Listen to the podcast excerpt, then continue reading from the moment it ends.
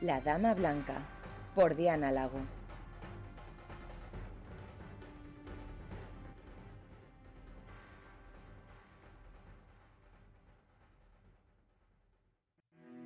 ¿Qué tal, Sasena? ¿Qué tal estáis? Muy buenas. Bueno, como ya veis, tenemos nombre nuevo, intro nueva. Esto es sobre todo para que nos puedan encontrar fácilmente en las diferentes plataformas y seguir creciendo como estamos haciéndolo hasta ahora. Ya somos 1.400 personas en nuestro grupo. Este podcast es sobre todo para, para aprender un poquito más, aparte de este grupo que tenemos. Bueno, pues no quiero liaros más. Hoy vamos a hablar de la teoría de los viajes en el tiempo de Diana Gabaldón, la teoría gabaldoniana. Bueno, ¿qué tal si me acompañáis y cruzamos las piedras?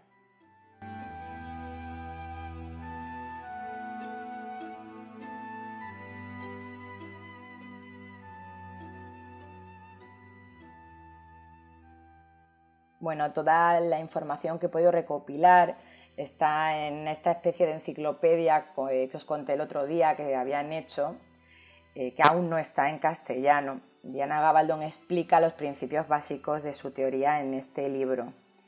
Eh, según ella hay dos claras cuestiones. Los círculos de piedra marcan los lugares de paso Diana cree que los círculos sirven solo para señalar un lugar donde ocurrió una misteriosa desaparición. Pero hay otras lecturas, eh, también dice que podría ser que hicieran una función de apertura de una puerta a otro tiempo. La capacidad de viajar en el tiempo es genética, no todos pueden viajar en el tiempo. Por eso, a pesar de las peticiones que Diana recibe de que Jamie viaje al futuro, esto se ha descartado y ha dicho que es imposible basándose en la genética. Por ejemplo, Brianna y Roger eh, pueden viajar en el tiempo porque son descendientes de otras dos viajeras, como son Claire y Gillis, lo que significa que el gen para viajar en el tiempo siempre es el dominante, con lo que solo uno de los padres necesita tener el gen para que su descendiente también lo tenga. Cada individuo tiene un par de este gen, ya que cada padre le pasa uno. Por ejemplo, Brianna es descendiente de un viajero y un no viajero, entonces ella tiene un solo gen para viajar en el tiempo, pero ese único gen es suficiente para permitir que ella tenga ese rasgo. Asimismo, Brianna, eh, como decimos, al tener un gen viajero y otro gen no viajero, puede que su descendencia solo herede uno de estos genes. Pero bueno, ya sabemos que Jamie ha heredado el poder, Jamie y Amanda han heredado el poder de, pasar a través de las piedras, ya que sus dos progenitores tienen este gen y la probabilidad de que ellos pudieran viajar en el tiempo son de tres de cada cuatro. Bueno, según las investigaciones de Gillis, eh, que hizo un gran trabajo eh, documentándose de todas las formas que había de viajar en el tiempo, aunque también eh, se equivocó en algunas de sus deducciones, por ejemplo, en el uso de un sacrificio de sangre para poder abrir las puertas del tiempo. Ya sabemos que Claire no utiliza ningún tipo de sacrificio y pasa eh, cuando las piedras la llaman sin tener que sacrificar a nadie. Eh, Claire además intentó explicárselo a Gillis. Respecto al uso de las piedras preciosas sí que estuvo aún más acertada ya que Roger fue protegido en su viaje por los primero por los granates del medallón de su madre y luego por el diamante que le dio Fiona. Otra hipótesis de Gillis encontró, eh, eh, que encontró Roger fue en el Grimonio de Fiona, donde explicaba que existen unas líneas de fuerza magnética que pasan a través de la corteza terrestre, llamadas líneas ley, y que los portales del tiempo se encuentran en lugares donde estas líneas están más cerca unas de otras.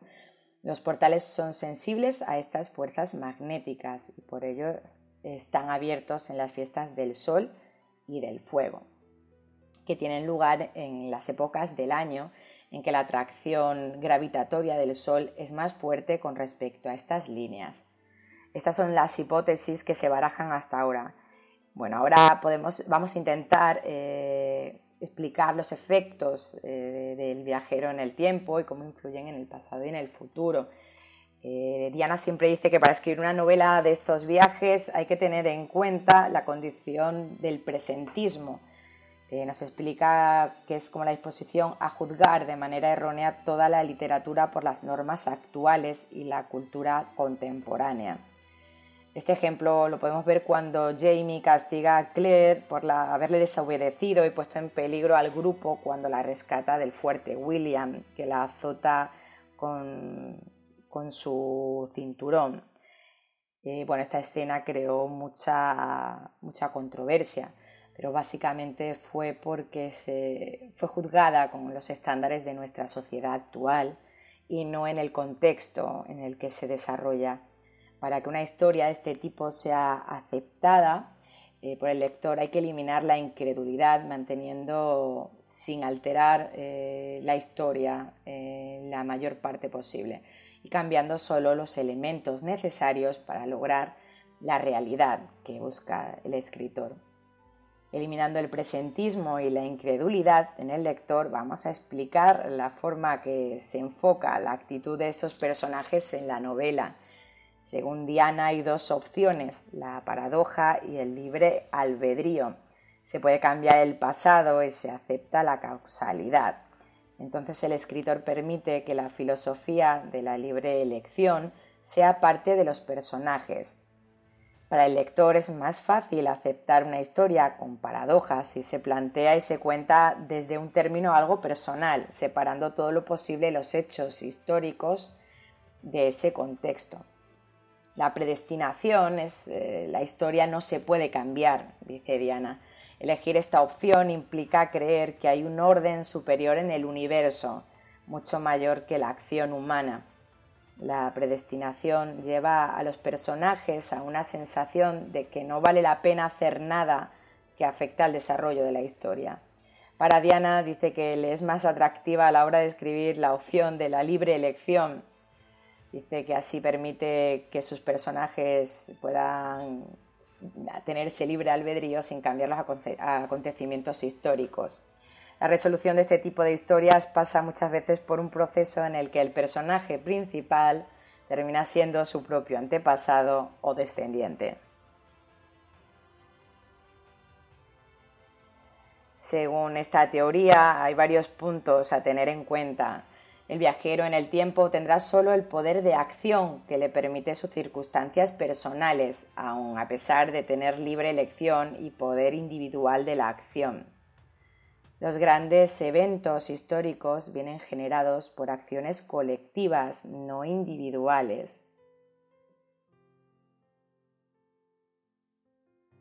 Estos hechos son los que están registrados en la historia. Por ejemplo, eh, estos grandes eventos históricos como cuando Claire sabe que va a suceder la batalla de Culloden, pero al ser una acción colectiva, sus circunstancias personales, eh, por mucho que ella lo intente, no, le permiten cambiar ese hecho y al final eh, este hecho histórico siempre se llevará a cabo. El poder de los conocimientos ese poder que posee el viajero cuando pasa un tiempo pasado.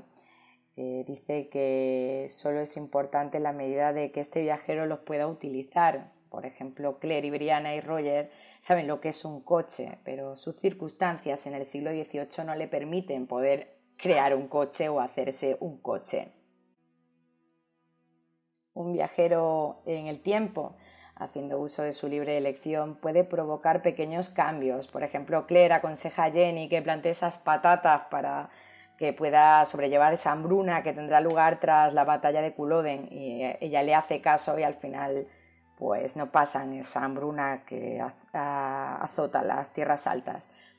La no simultaneidad significa que la persona no puede existir en dos épocas a la vez si el individuo intentase existir en dos ubicaciones temporales al mismo tiempo sería un desastre. Como por ejemplo cuando Roger intenta pasar a través de las piedras por primera vez involuntariamente piensa en su padre, eh, por lo que sin saberlo intentó viajar a través de su propia vida a una época en la que él ya existía. Como esto no puede ocurrir, el paso no resultó posible y Roger, si no hubiera llevado los granates de su madre, posiblemente hubiera muerto en el intento. El giro Moebius del destino es una situación en la que por la libre elección del personaje tiene lugar una realidad histórica personal que no hubiera sido posible sin esta acción del personaje. Ese ejemplo claro de cuando Roger Mackenzie arriesga su vida por salvar a un bebé que resulta ser su propio antepasado, aunque él no lo sabía en ese momento. Un viajero en el tiempo que da un paso consciente, aunque aparentemente insignificante, anula con esta acción un riesgo personal. Eh, este tipo de situación se parece mucho a la predestinación, pero como dice Diana en esta recopilación, eh, a veces nos gusta sentir que hay alguien al mando. Bueno, hasta aquí hoy. Eh, es muy poquita esta información, como os digo, pero como siempre decimos, si encontramos algo más, lo hablaremos en otro podcast o lo pondremos en el grupo. Espero que os haya gustado y que paséis un buen ratito. No os olvidéis de suscribiros a los canales en los que estamos para que no os perdáis ningún programa. Y si os gusta, dadle a like y si queréis también podéis compartir. Nos vemos pronto.